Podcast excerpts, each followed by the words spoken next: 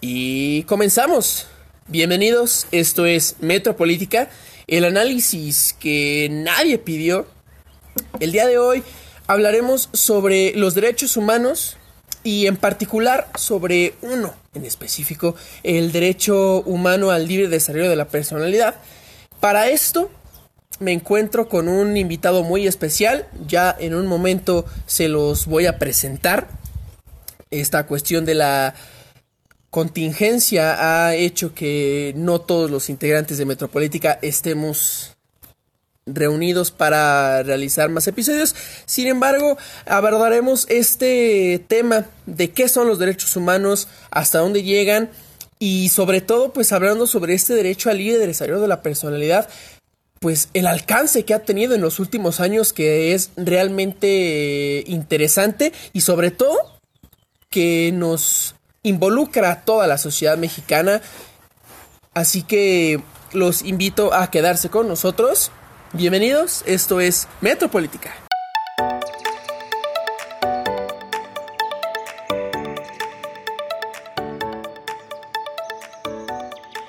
Y bueno, eh, comencemos el episodio de hoy, pues el día de... En esta ocasión solamente me encuentro yo con el invitado. Eh, debido a esta situación eh, derivada de este puto virus de mierda. me encuentro con Alan Francisco Osorio, eh, licenciado en Derecho por la Universidad Nacional Autónoma de México. actualmente es maestrante en Derecho Constitucional y asociado en una importante firma en materia de propiedad intelectual y un, sobre todo, un gran amigo, gran, gran amigo. Alan, bienvenido. Muchas gracias por estar aquí. Muchas gracias a ti. Eh, Ay, qué bonito. Qué bonito. Qué, ánimos. Qué, bonito se siente que te presenten tan padre, porque además eh, es cierto, somos eh, grandes amigos. ¿Como cuántos? ¿Qué? ¿Ocho años? ocho años. Ocho, años. ya siendo amigos. Y pues, pues qué, qué gusto. y perdón si, si Alan Vázquez se traba, es que Justamente hicimos un podcast ad hoc con Chelita. Este, hace mucho calor. Pero eso no lo saben. Pero, o sea, Mira, ahorita estamos tomando unas deliciosas eh, cervezas sin, marca. Color roja. Tenemos cervezas sin marca color roja. Y, muy seguramente en casitas sí saben que estamos tomando, porque hay video. Así es, y eso es algo muy bonito. Nos podremos ver también en YouTube y escucharnos en Spotify. Eh, Alan, muchas gracias. muchas gracias a ti, de verdad. Y, con gusto, dime en qué, en qué, de qué podemos platicar. Eh, hazme las preguntas, las convenientes. Pues vamos a hablar sobre los derechos humanos. Eh, sobre uno en específico, sin embargo, pues para los neófitos que nos escuchen, pues qué verga significa un derecho humano, ¿no? ¿Qué son los derechos humanos? Sí, pues mira, los derechos humanos, tú sabes, vaya, perdón si, si de pronto digo elementos muy técnico-jurídicos, intentaré no hacerlo, pero vaya, al final, en este sistema eh, eh, jurídico en el que nos desenvolvemos, debe tener a fuerza los derechos un reconocimiento de carácter eh, pues escrito, normativo y también jurisprudencial, doctrinal, pero al final escrito, ¿no? Así es. Entonces, lo, que, lo que diferencia a estos derechos de otros es que los derechos humanos no necesitarían un reconocimiento por parte de un Estado. O sea, son derechos que son inherentes al ser humano. Y esos derechos nacen por el hecho de que somos seres humanos, tales como la vida, la libertad, la salud, entre otros. Eh, estos derechos entonces, eh, pese a que están reconocidos, digo, no necesitarían porque al final son derechos fundantes, son derechos elementales para la existencia del ser humano y para la, la, convivencia pacífica social. A esto te referirías a que no es necesario que, digamos, un Estado, un país que no contemple en su texto constitucional o en su norma fundamental eh, a, los a estos derechos humanos, pues no importaría, ¿no? Puesto que eh, instituciones o, u órganos internacionales, pues aún así los vigilarían su cumplimiento, ¿no? Doctrinalmente no, pero sí debe haber un reconocimiento normativo. Así es. O sea, para que, bueno, bueno, ¿por qué? porque esa, esa, ese derecho para ser exigible, me refiero a exigible ante un tribunal en caso de incumplimiento por parte de las autoridades que están obligadas para tal efecto. Eh, pues, a nivel local, ¿no? A nivel dentro del país. Ah, no solamente, es que mira, hay tres niveles, yo así lo llamo, hay tres, tres, niveles de reconocimiento de derechos humanos o de práctica de derechos humanos. El ámbito doméstico o nacional, que a su vez conforma tres niveles, el, el local, bueno, el, municipal, el, local y el federal. Gracias. Y eh, el ámbito interamericano, porque nosotros estamos conformados en un. Ese es el segundo. El segundo. Exactamente. A nivel regional, nosotros en el sistema interamericano de derechos humanos tenemos ya ciertas vinculaciones jurídicas con otros estados a partir de diversos tratados que son eh, vigilados en cuanto a su aplicación por la Corte Interamericana de Derechos Humanos. Entonces está eh, justo el- el- los tratados fundantes, los tratados que contienen esos derechos, tales como el Pacto de San José, o sea, el- la, la Convención Interamericana de Derechos Humanos, y los entes internacionales interamericanos que van a permitir su vigilancia, tales como la Comisión y la Corte Interamericana. Así es. Entonces, Y, espera, pero ajá, sí. todavía falta el, el tercer grado, internacional, es bajo los auspicios de la Organización de Naciones Unidas, ¿no? Entonces, eh, esos ya son, serían como los tres niveles de, de tanto de reconocimiento o protección de los derechos humanos. Pero a pesar de que mm, un estado puede, por ejemplo, digamos, eh, ¿qué te gusta? Surinam. Digamos que Surinam en, en su constitución, si es que la llega a tener, porque ni perra idea. Casi si todas la las naciones contemporáneas tienen una Eh, ok, constitución, eh, pero, ajá. si es que la, si la tienen, digamos que Surinam en su texto constitucional o en su norma fundamental, digamos lo más general, eh, no contemplan como nosotros eh, a los derechos humanos, ¿no? O, no a todos los, derechos humanos. Pues no importaría, puesto que estos órganos, estos árbitros internacionales, digamos a nivel regional, la Convención y la, y la Corte, eh, y, la ONU a nivel global, pues estarían al pendiente de su vigilancia y su cumplimiento, ¿no? Eh, mm, mira, hay estados actualmente, naciones, que, no, que en sus elementos normativos jerárquicamente superiores no reconocen derechos humanos. Y esto ha sido un tema. Hay- Hay, naciones, principalmente en Oriente, que no reconocen ciertos derechos que, que incluso los limitan. A la luz de, de la teoría jurídica contemporánea limitan derechos tales como incluso el libre desarrollo de la personalidad Sí. pero eh, se está estudiando, se está estudiando cómo, justo como la, como la costumbre también es fuente del derecho, y al final las naciones en su conjunto son una comunidad que tiene una costumbre, que esa costumbre se ha abierto a la protección de derechos humanos, pues a lo mejor desde fuera, digo, esto, esto es algo que a lo mejor no tendría cabida todavía, falta soporte teórico, pero obligar a los a esos derechos, a esos sistemas jurídicos que no reconocen derechos humanos a hacerlo, a ¿Se tener ese reconocimiento. Actualmente no, pero falta desarrollo teórico para que todos los países, derivado de, de esa costumbre internacional, los hagan tener en cuenta en su sistema jurídico eh, doméstico la protección y reconocimiento de los derechos humanos. ¿Y, y te parece que es, o sea, que se puede llegar a eso? Porque, o sea, digo, yo lo veo muy difícil, ¿no? O sea, que el hecho de que una, un árbitro internacional, un órgano, lo que sea, eh, de manera internacional, pues pueda obligar a un país a cambiar su sistema de normas si es que no está adecuado a ningún tratado internacional, está muy cabrón, ¿no? Sí, está cañón, pero es que también para que un ente internacional te pueda juzgar, tal como aconteció con el caso Radillo Pacheco, que fue uno de los precedentes internacionales más importantes que para México cambió todo el que sistema ya lo habla, que ya lo hablamos aquí en Metropolítica, el caso de Pacheco de, de desaparición forzada, Exacto. que pues como lo dices, ¿no? Cambió absolutamente todo el Exacto, paradigma, pero saludos que- José Luis, en materia de derechos humanos. Pero para que México pudiera eh, ser juzgado por la Corte, México asumió voluntariamente la jurisdicción y la competencia de la Corte Interamericana. Quiere decir es que para que un Estado sea juzgado, tiene que aceptar la, la competencia Esa es la del ente internacional para que lo juzgue. Entonces, esa sería la situación exactamente.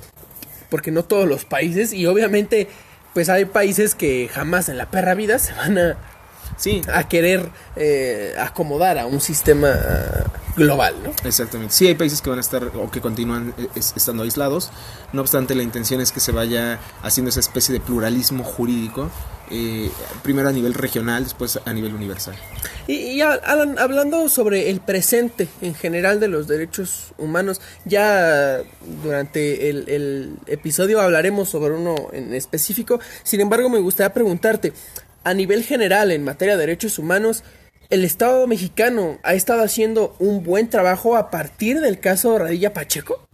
¿Vamos en el camino correcto hacia eh, la, la vigilancia y defensoría de los derechos humanos? Yo creo que falta mucha educación por parte, me- refiero a educación sobre materia de derecho convencional principalmente. ¿Qué es el Eh, derecho convencional? es nosotros como Estado tenemos la obligación de tomar en cuenta los tratados internacionales de los cuales seamos parte, principalmente en materia de derechos humanos. Entonces, nosotros tenemos que hacer un control de convencionalidad que la Corte ya ha, ha señalado que debe ser eh, ex oficio y difuso.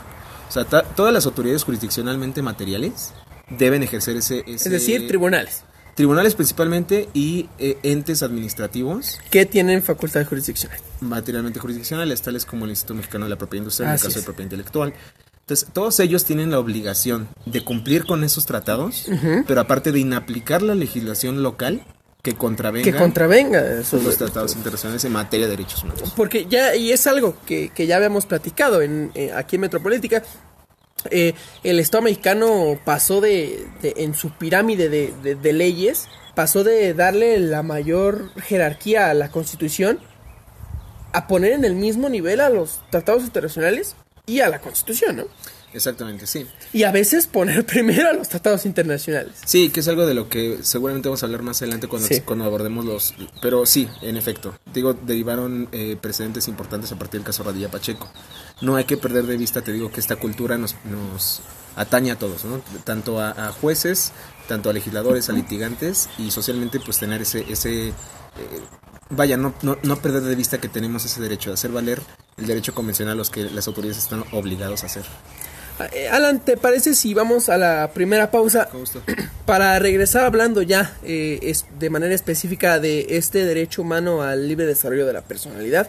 Eh, a ver cuáles son sus alcances, cuáles no son sus alcances, hasta dónde se puede y hasta dónde no se puede exigir este derecho. ¿Te parece bien? Sí, sí. Así que regresamos.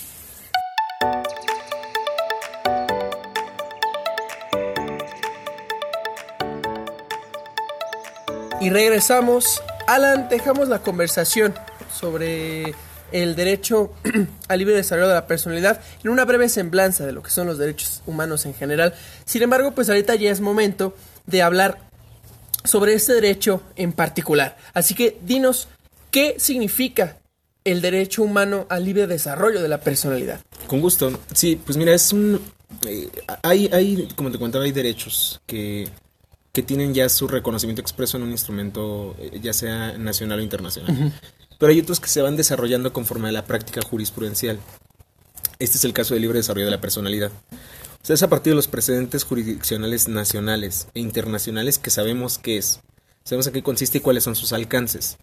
Al final, pues es un derecho a partir del cual tú decides cómo realizar tu proyecto de vida, uh -huh. cómo alcanzarlo sin que nadie lo merme, sin que terceros lo mermen o el Estado incluso. Exacto. Y si tú tienes la libertad de hacer lo que tú quieras, siempre y cuando sea tu proyecto de vida y no invadas el derecho de terceros. Entonces, en este caso, eh, pues hay varias maneras en que se ve materializada. Tales como la forma de vestir, los tatuajes que tienes en tus brazos, eh, la manera en que, que quieres vivir o en dónde quieres vivir, la cantidad de hijos que quieres tener. Que a mí me parece que estos son alcances, digamos, los más cercanos y los más eh, sencillos de apreciar. Sin embargo, eh, el derecho al libre desarrollo de la personalidad ha tenido alcances mucho más, eh, digamos, largos y mucho más complicados, ¿no? Eh, tan solo por poner un ejemplo, el uso lúdico de ciertas drogas. Así lo es. en efecto, en principio, al menos a nivel nacional, sabemos que ya está eh, por salir la ley que va a regular el cannabis, la ley para la regulación de cannabis. Así es. Pero. Bueno, ojalá.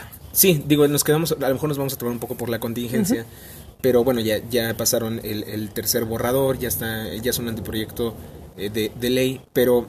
Eh, ¿Lo estarán discutiendo fumando marihuana, crees? Ojalá. Est estaría interesante, ¿no? Estaría, estaría, sí. O sea, sí estaría bien por, porque... Bueno, a mí no me gustaría ver, por ejemplo, a Mario Delgado todo fumado, ¿no? O sea, si ya de, de por sí me da asco, o sea, con un toque de marihuana todavía más. Eh, no, sí, pero además, no creo que lo... O a Lili Telles, salud. no creo, no creo que, que lo estén haciendo, no obstante... Sí lo que te contaba, pese a que en inicio está prohibido, uh -huh. ya hay permisos concedidos por Cofepris para consumirla derivados de amparos Así es. en contra de esas normas que lo, que lo niegan, porque justamente esas normas son imp un impedimento para el ejercicio libre desarrollo de la personalidad. O sea, si bien tú pudieras eh, ejercer ese derecho libre desarrollo de la personalidad mediante tomarte una copa o a lo mejor un cigarrito o un, un, un cigarrito de mota, esa norma inhibe o, o, o eh, más bien no permite el ejercicio de ese derecho humano. En este sentido, en efecto, hay varias maneras en las que se ve proyectado, o sea, en qué es lo que tomas, qué es lo que consumes, cómo uh -huh. te vistes, qué, qué, qué, portas, qué tatúas, entre otras cosas. Eh, y, es, y es muy, muy interesante porque, por ejemplo, decías, esto es un derecho humano que pues nos ha costado trabajo, ¿no? O sea, que, que se ha desarrollado y ha llegado hasta el punto en donde está el, ah, hasta donde está el día de hoy, pues debido a la práctica y debido a un proceso lento eh, y, muy paciente, práctica jurídica, digamos que no fue como el derecho a la vida, que es, digamos, sencillo y, y- y rápido de entender. Ha costado trabajo para los litigantes, para, para las, las cortes, para los tribunales, pero creo que también... Inclusive para la sociedad también entenderlo como tal, ¿no? O sea, a mí me parece que, repito, el derecho humano a la vida o a la nacionalidad, digamos, pues eso es perfectamente entendible por la sociedad y, y la sociedad lo admite y lo reconoce y lo acepta. Pero pues el derecho a que te puedas tatuar un pito en la cara, pues no es tan fácil de reconocerse, ¿no? Exacto. Sí, exacto. Eh, co- Conlleva eh, demasiado trabajo, Sí. tanto doctrinal, jurisprudencial, pero creo que hemos tenido buenos frutos. O sea, lo que te decía, ya, ya va a ser posible consumir lúdicamente marihuana. Eh, ya hay personas que lo consumen como hacen un permiso derivado de un amparo. Este, pues bueno, los tatuajes poco a poco se van desestigmatizando sí, socialmente. va dejando de ser un tema tabú. Un tema tabú exactamente que, que inicialmente era como, no, no lo contrates porque tiene un tatuaje, ¿no? O sea, es- en realidad, pues, digo, ¿en qué, ¿en qué te podría afectar si no es que visual, a lo mejor ideas que ya han sido superadas? Y, y a mí me gustaría preguntártela. Eh, mencionas ciertos aspectos, ejemplos del libre desarrollo de la personalidad, eh, los tatuajes, el lugar donde vives, el lugar donde estudias, el consumir ciertas drogas. Sin embargo, nuestros amigos de Monterrey digan, ¿podemos casarnos con nuestras primas? Esto, esto tiene que ver con el libre desarrollo de la personalidad. Es decir, alguien en algún tribunal de Monterrey podría llegar a decir, oye, este, pues yo me quiero casar con mi prima, ¿por qué? Este, Carnita asada. de- No sé, hay mira, como tú sabes, estamos en un sistema federal Y en el sistema federal cada eh, estado de la república tiene su propia legislación civil, este caso civil familiar. Entonces hay impedimentos también para, para contraer nupcias, ¿no? Para, para casarse. Y en, en varios estados es que pues tengan ciertos grados de consanguinidad en cuanto a... Sí, sí, sí. Que no, que no esté tan... Ya dependerá del estado de la república. A lo mejor sería bueno que ante una prohibición, a lo mejor pues ver cuál sería la evaluación del juzgador frente a, a un posible amparo por protección al derecho humano al libre desarrollo de la personalidad. No obstante, yo les recomiendo que no se casen. o sea, creo que no es sano. Y esto Para ya, nadie. este, hablando fuera de temas jurídicos, ¿no? O sea, qué perro asco. Sí, bueno, y aparte, a lo mejor tus hijos no van a nacer bien, ¿no? O sea, hay que, hay que tener Oye, cuidado. papá, ¿por qué mi prima, por qué, por qué mi mamá se apellida como tú? Porque tengo tres brazos. sí, eh, exacto. Sería- Sí, sí, sí. Sí, pero pues bueno, en principio hay varios casos que quisiera dis- discutir contigo. Si quieres, este. Los iremos hablando, pero. Sí, pero sí, sí. A- ahorita, ahorita, pues, ya habías mencionado un poquito so- sobre el uso lúdico de ciertas drogas.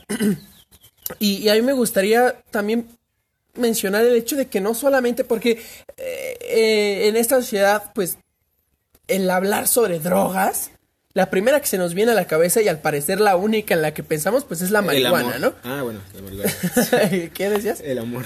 Ah, No, sí, exacto, o sea, justo. Sin porque embargo, además hay- tiene, eh, por el acceso, o sea, es bien sabido que hay, que hay comercio en, en, en- a lo mejor no, no la reggae, no. Exacto. Vete. Eh, o sea, existe al final y también existe mucha, es una densidad poblacional importante la que consume marihuana. Entonces, eh, es un tema pues que sí debe, debe analizarse. Todo el vive eso. latino. Todo el latino, por ejemplo. Todo Guam palabra, Todo. por ejemplo. Entonces, sí, o sea, tiene... Fíjate, alguien de la UNAM hablando sobre la UAM, ¿quién te crees? Oye. ¿Con qué pinche derecho? Sí, Bueno. sí, sí, pero, o sea, hay más drogas, ¿no? Y, estos, Hay más y este tipo de permisos también han abarcado a otro tipo de drogas. Hubo, eh, no el permiso, pero sí un precedente. O sea, hubo un precedente eh, eh, en la Ciudad de México donde se permitió más discusión de amparo para el efecto de consumir lúdicamente otra sustancia. En este caso es la cocaína. Eh, digo, como sabes, Guau, después, ¿no? sigue, de- después sigue un amparo, luego la revisión y, Sí. y, bueno, los... Pero digo, ya tenía un primer criterio en ese sentido, un análisis eh, eh, eh, que va dirigido a ese sentido de permitir otras sustancias que son además Claro. graves, o sea, más eh, en cuanto a los efectos que tienen en el cuerpo humano. sí y te permite- sintéticos, sobre todo. O sea, porque hablar sobre. Digo. Se puede discutir qué tan natural o qué tan sintético es, por ejemplo, el cigarro o el alcohol, que son completamente legales, ¿no? Sí. Eh, la marihuana pues, me parece que es lo más natural que se puede encontrar ahorita, de lo más natural. Pero ya hablar de cocaína, ya es hablar de una droga sintética y algo que pues va más allá de, lo que a lo que estamos acostumbrados como sociedad, ¿no? Sí, exactamente. Y justo es donde ya deben los juzgadores, al menos en, en, su hermenéutica, poner ciertos límites. O sea, tenemos que saber que el libre desarrollo de la personalidad no es un derecho ilimitado. Va a tener límites conforme existen otros bienes jurídicos tutelados o otros derechos humanos. Tú puedes hacer lo que quieras siempre y cuando no afectes a otros derechos de otras personas. Así es, es, básicamente eso. Sí, sí, y justo es eh, ver hasta qué, hasta qué momento, hasta qué alcance tu, tu libre desarrollo de personalidad puede o no expandirse. ¿Y hasta dónde puede, puede no expandirse? O sea, te pregunto, ¿hasta dónde puede expandirse? Es que eh, dependerá. Depende de qué expresión. no puedes poner esos límites en la ley. O sea, debe estar forzosamente en un, caso, y en el caso ya evaluar todos los elementos que giran alrededor de los antecedentes y del fondo y a partir de evaluar cuál y es, la y es decisión, digamos, del juez, completamente decisión del juez. Claro, y, porque vivimos en un, lo que te comentaba, eh, ya estamos en, en un nivel neopositivista a partir del cual no solamente la norma rige, o sea, rige también otro, otro tipo de cosas tales como la interpretación jurisdiccional, los elementos extrajurídicos. Y con base en todo eso vas a poder arribar a la sentencia, a la mejor sentencia posible para un caso determinado.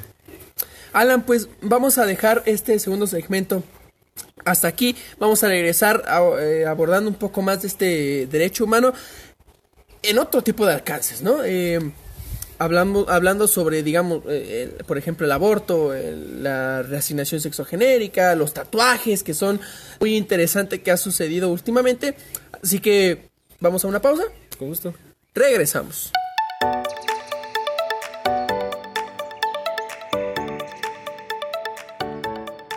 Y regresamos, Alan. Em, hablemos sobre, igual dentro de este tema de el derecho al libre desarrollo de la personalidad, pues hay un tema muy interesante sobre los tatuajes.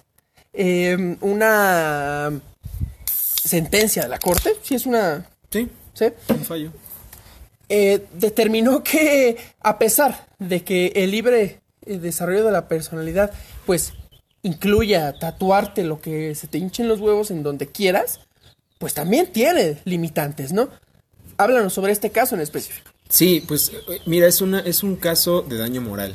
O sea, inicialmente empieza por una materia eh, jurídico-laboral. Se trata eh, de un despido. Te platico el contexto fuera del derecho. O sea, lo que sucedió, la historia es que una persona que trabaja... Pongámosle nombre, ¿qué te gusta? Joaquín. Joaquín. Joaquín trabajaba como, suponte, contador en alguna empresa. Qué bonito. perfecto. Y Joaquín como sociólogo en empresas, ya ves que hay un chingo de sociólogos en, las empresas. las empresas que necesitan sociólogos. Exactamente. Ingenieros este, textiles también. Ingenieros textiles también. Ah, bueno, exactamente. Joaquín, el ingeniero textil. Trabaja en una empresa de contaduría. porque, justamente. Porque busca mucho, ¿no? Ah, sí. Y eh, el chiste es que lo despiden porque tenía un tatuaje que no se quiso ocultar pese a que se lo pidieron. El tatuaje estaba detrás de su oreja izquierda. Y ese tatuaje era una esvástica. Entonces cabe mencionar que el patrón era judío y varios de los trabajadores de ahí. Esvástica es ese símbolo súper conocido y súper utilizado por la ideología nazi, ¿no? Nacional socialista y, actualmente los neonazis. Exactamente, entonces le hacen firmar su... Y la renuncia, él va a un tribunal de lo civil y demanda daño moral. Por a la empresa que lo despide. A la empresa por ese despido que a su parecer era injustificado, pero además, eh, bueno, pues al final eh, el daño moral se, actualizaba por ese hecho, que él, su libre desarrollo de personal se ve, según él, pactado en ese tatuaje y la gente, en este caso terceros, la empresa, le pidieron pues quitárselo. Así es. Entonces, eh, no, le, más bien pues, lo corrieron, ¿no? Sí, o sea, firmó su renuncia, pero después va al tribunal de lo civil para demandar daño moral y una vez que demanda daño moral, el juez de primera instancia le da, le concede la razón. Le pide que deben pagar una cantidad más de un millón de pesos por concepto de daño moral. Y bueno, eso escala hasta la corte y ya la corte al final dice que en efecto todos tenemos derecho, bajo el principio de, autonomía personal y libre desarrollo de la personalidad, de tatuarnos lo que queramos. Siempre y cuando este tatuaje no dañe otros derechos o otros bienes jurídicos tutelados que en este caso pues es, eh, al final la esvástica es una apología al odio, ¿no? Y tenerla de manera exhibida en una empresa donde tu personal es judío, pues ya es, ya, ya ese test de proporcionalidad queda superado en cuanto a la defensa de ese derecho. O sea, ya el derecho al libre desarrollo de la personalidad ya se ve limitado, como te comentaba en el segmento, segmento anterior. Ya se ve limitado por otros bienes jurídicos tutelados que también forman parte del sistema normativo. Entonces, en ese sentido, pues, se vio limitado. ¿Tú te puedes tatuar? Sí. En primer lugar, sí.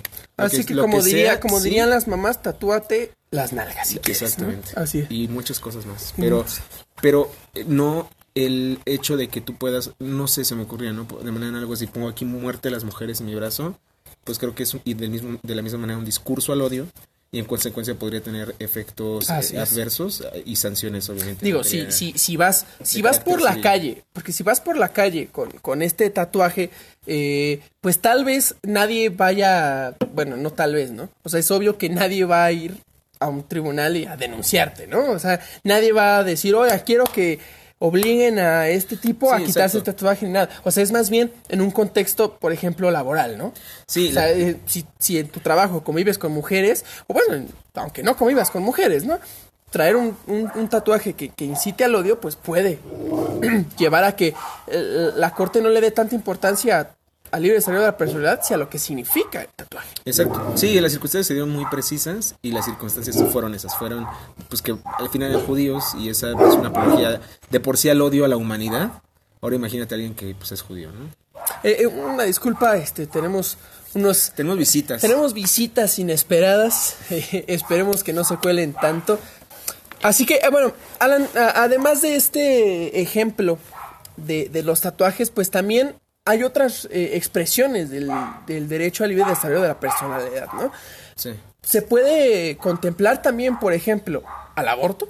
Sí, claro. Eh, hay varios derechos inmiscuidos en, en, la interrupción del embarazo, pero uno de ellos y el más importante es el libre desarrollo, el desarrollo de la personalidad.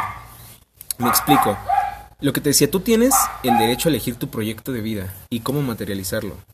Eh, nadie puede invadir ese proyecto de vida y ese proyecto de vida no puede invadir derechos de terceros. Exacto.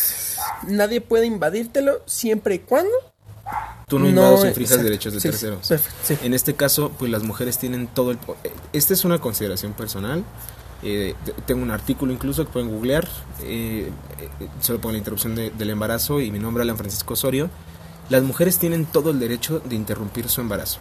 Obviamente va a, haber ciertas limitantes, a lo mejor de carácter legal, a lo mejor de carácter biológico, pero tienen, tienen ese derecho. ¿Por qué? Porque su proyecto de vida en todos los sentidos, económico, financiero, eh, psicológico, eh, biológico, personal. sí, todo lo que conlleva ese ámbito personal se va a ver modificado. Y si tenemos al alcance el desarrollo tecnológico para interrumpir ese embarazo de manera sana para la mujer, entonces tiene el derecho de hacerlo en consecuencia. Y sobre todo si tenemos en cuenta eh, lo que significa ser una mujer embarazada en este país. Exactamente. ¿No? O sea que no, digo, si, si el Estado, inclusive la sociedad, eh, garantizara a las mujeres embarazadas un desarrollo pleno, eh, pues tal vez habría ciertos comentarios eh, que pudieran ir a favor del no aborto, ¿no? Pero no es así. Entonces también hay muchos elementos que dicen sí al aborto. Sí, eh, siempre va a haber posturas, digo, es de esos temas donde va a haber siempre dos posturas, por ideologías a lo mejor políticas, eh, teológicas, pero lo que es un hecho es que esa libertad de impedir la interrupción del embarazo sí se ve coartada. O sea, justo por lo que dices, estás obligando a una persona a una obligación eh, de carácter económico, financiero, familiar, que además no es sencilla en nuestro país. Entonces sí tenemos que tener cuidado porque al final, ¿cuál es el otro derecho que se está o que se estaría sopesando? Eh, eh, es, eh, el naciturus es un bien jurídico tutelado, constitucionalmente tutelado, pero no es un ser humano.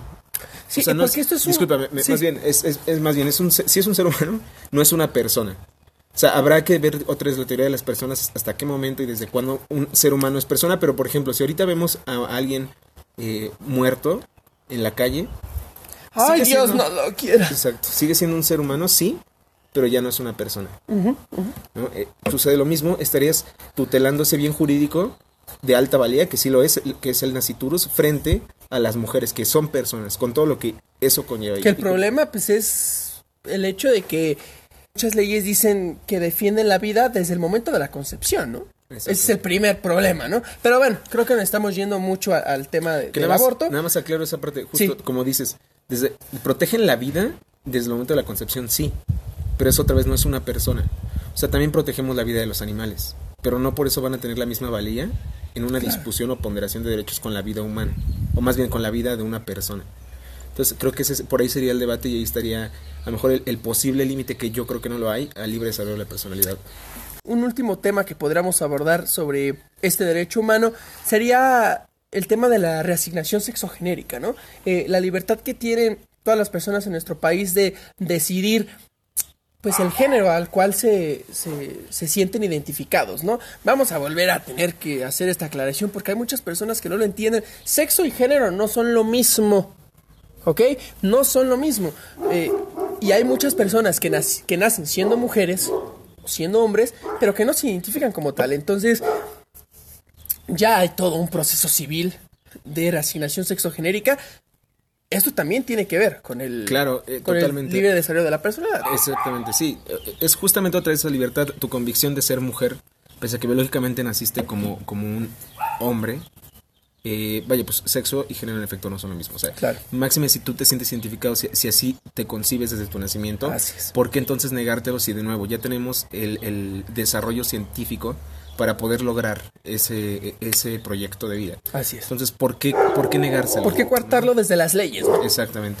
Entonces, igual, se negó, se ha negado, se sigue negando, eh, pero es justamente esa práctica jurisprudencial la que ha permitido alcanzar ese derecho. Es, es un avance poco a poquito, eh, la práctica jurídica le ha, ha, visto cómo meterse entre esos recovecos, eh, ha ido, porque nada es, nada tiene que ser a pues así a fuerzas, ¿no? Tiene que ir poco a poquito, un besito en el cuello, un besito que te guste en la axila, un besito donde por ahí tenga que ver, para ya después irse. Exacto, justo. Llegar hasta este éxtasis, este clímax, que es, como, el reconocimiento de los derechos humanos. Así es como los ministros besan al derecho, por ejemplo, sensualmente. pero va llegando, al final llega el resultado. ¿Quién fuera? ¿Quién fuera qué? Saldívar. Ah, bueno. Andar besando este... esos derechos. Y, y el, el, también debemos entender que vivimos en un sistema federado y eso causa muchos problemas. O sea, mientras aquí hay ciertos derechos ya reconocidos que derivan del libre desarrollo de la personalidad, tales como la interrupción del embarazo, tales como la reasignación sexogenérica, si tú te trasladas a Tuxpan, por ejemplo, está tres horas en coche a la ciudad, tres horas y media, eh, allá no, allá no solamente está permitido, hay veces que está penado, está sancionado. Entonces, como en el, en el mismo país eh, con la misma constitución, hay derechos que en un lado son apoyados y en otro lado son eh, no solamente prohibidos, sino sancionados. Entonces, ese sería más bien que es, es, deber de, lo federado, a lo mejor de la Suprema Corte, ponerle fin o límites a, esa, a esos eh, derechos plasmados en normativa que, aunque es vigente y positiva, es inconstitucional. Y, Alan, a mí me gustaría, ahora que, que tocas este tema, pues terminar el episodio preguntándote pues, ¿cuál es la perspectiva a futuro que le ves a este derecho de libre desarrollo de la personalidad? ¿Qué, ¿Cómo vamos y qué le falta al Estado mexicano para garantizar al 100% este derecho? Que es, pues, ya lo vimos, ¿no? Es, un derecho que, pues, tan solo por el nombre podría parecer como un poco extraño. Sin embargo, este nombre, este derecho humano es lo que les permite a muchos y a muchas de ustedes tatuarse un pinche infinito, ¿no? Ridículos eh, en qué estamos y hacia dónde vamos y hacia dónde tenemos que ir. Yo, yo creo que fue fundamental el caso Radilla, fue fundamental la apertura a elementos normativos internacionales a México a partir de la contradicción de tesis. El primer paso ya se dio, ¿no? Ya se dio el primer paso, creo que vamos bien, vamos evolucionando, creo que es mucho trabajo doctrinal y de, y de los litigantes, que lo sigan poniendo en sus escritos, que sigan obligando a los jueces a meter esos derechos que en el ámbito internacional están reconocidos, pero en el ámbito nacional todavía no. Entonces creo que vamos bien, estamos defendiendo la libertad social, estamos defendiendo la libertad individual, pero también depende de nosotros desde la sociedad hacer algo al respecto. O sea, permitir ser, tolerantes sobre todo, sobre todo con todos, respecto de, los pensamientos que se tengan, respecto de, las creencias que se tengan y por respetar a todos en lo individual. Creo que cada quien tiene sus propias creencias, somos diferentes, pero en la diferencia está la riqueza, y más en México. Ah, mencionas a, juristas y a litigantes. ¿Y a los legisladores? Los legisladores son quienes tendrían esa obligación, que ya la tienen, de ejercer su, su control de constitucionalidad y convencionalidad, pero eh, digo, a, lo mejor hay veces que nosotros más bien estamos luchando contra el Estado porque justo los legisladores impiden el ejercicio de esas libertades individuales. Ese es el problema. Por eso te decía, eh, está en todos, están los legisladores para hacer eh, normas conforme al sistema normativo, principalmente conforme a la Constitución y a los tratados internacionales, pero también están los litigantes ponerle frenos a esas legislaciones, porque aunque son derecho positivos, o sea, son aplicables, son vigentes, pero son inconstitucionales. Y la manera de sacarlos es mediante eh, juicios eh, constitucionales, de cualquier carácter. Este, eh, los juicios de amparo o las declaratorias, no sé, pero al final expulsar esos elementos normativos exponiendo nuestros argumentos para hacerlos ver que son inconstitucionales. Acciones, acciones de, inconstitucionalidad, controversias. Amparos. Alan, pues muchas gracias por acompañarme el día de hoy. Fue un episodio muy interesante. Quedamos para continuar este, este tema, ¿no? Que es muy interesante. El, como ya dijimos, los derechos humanos, pues para abarcar más sobre esto, pues necesitaríamos unos tres o cuatro episodios, ¿no? Sí, exacto, es un tema muy amplio, pero yo, yo les extiendo mi apoyo y cuando quieran, tanto al podcast como a, digo, de manera personal. Gracias.